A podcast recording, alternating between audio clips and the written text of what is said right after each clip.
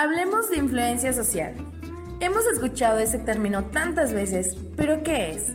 Bueno, pues es el esfuerzo realizado por uno más individuos para cambiar las actitudes, creencias, percepciones y comportamientos de uno o más personas.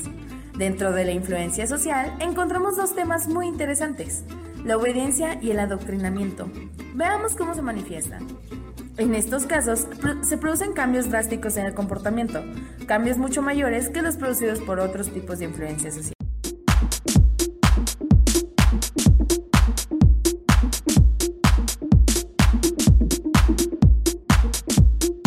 Bienvenidos una vez más a Somos. Mi nombre es Ornela de Luca y hoy ya llegamos al último podcast del año una sección nueva que pudimos implementar con el programa y que esperamos hayan podido sentirse identificados. Por eso, con el hashtag Somos Influenciables, vamos a hablar de nuestro paso por acá y con ustedes influyendo positivamente en la vida de los demás. Escucha el programa Somos en radioucasal.com.ar, sección Santa Teresa, todos los miércoles a las 11 a.m.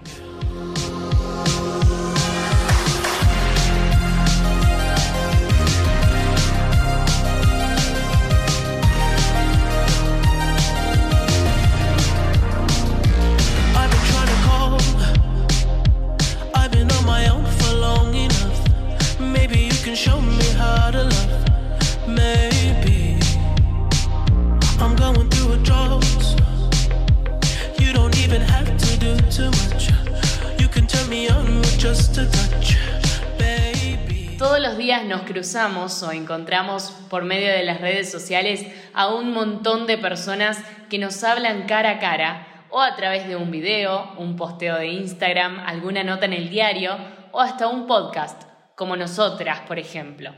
Personas que quizás no conocemos, que nos comparten experiencias, anécdotas y conocimientos, y con eso podríamos decir que todos somos influenciables. Muchas veces nos queda lo que alguna persona dijo y más si esa persona es alguien importante en nuestras vidas. Por eso, las personas que más influencian son los seres más cercanos, la familia o los amigos más cercanos pero también aquellas personas, los influencers de hoy en día o los famosos, que más nos gustan o con los que más nos podemos sentir identificados. Pero bien, a partir de esto, ser influenciable está mal porque muchas veces se connota esta palabra con un significado totalmente negativo.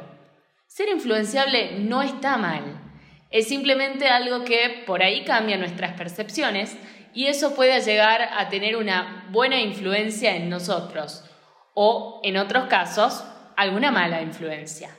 Mientras que algo nos sume, siempre es bueno. Pero bueno, lo difícil es, por ejemplo, dar con algo positivo, encontrarnos con algo positivo. Es más fácil que se nos pegue un hábito malo y realmente no sé por qué ocurre esto. ¿Será más fácil? Creo que a lo largo de este semestre pudimos aprender muchas cosas. Incluso hablando entre nosotras, con Titi y Caro, les pudimos comentar de situaciones que capaz muchos hayan pasado y que no nos excluimos de esa realidad, porque a todos nos pasan cosas y no siempre sabemos manejarlas de un modo adecuado. Por eso, aprendamos a poner en práctica lo que nos enseñan, a darnos cuenta de que nosotros mismos somos capaces de mejorarnos o de conocernos como realmente somos. Que si nos dejamos influenciar, siempre sea para nuestro bien y el bien de las personas que nos rodean. Porque a pesar de todo, con el paso del tiempo pudimos notar qué cosas nos hacen bien y qué no, y poder así empezar a descartar cómo podemos ayudar al otro y principalmente a nosotros mismos.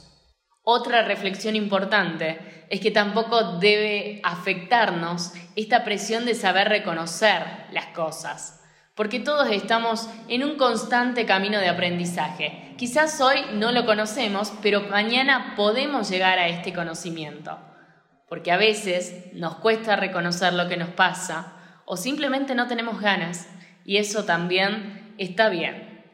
Además de ser unidos, ser amor, ser estudiantes, ser futuristas, ser el cambio y muchísimas cosas más que vivimos en cada uno de nuestros episodios, tanto en la radio como en estos podcasts, lo importante es que somos, fuimos y siempre seremos muchísimo más. Ya nos escuchamos en una nueva temporada y ojalá podamos acompañarlos una vez más. Nos vemos en el próximo Somos. Todo este tiempo me ha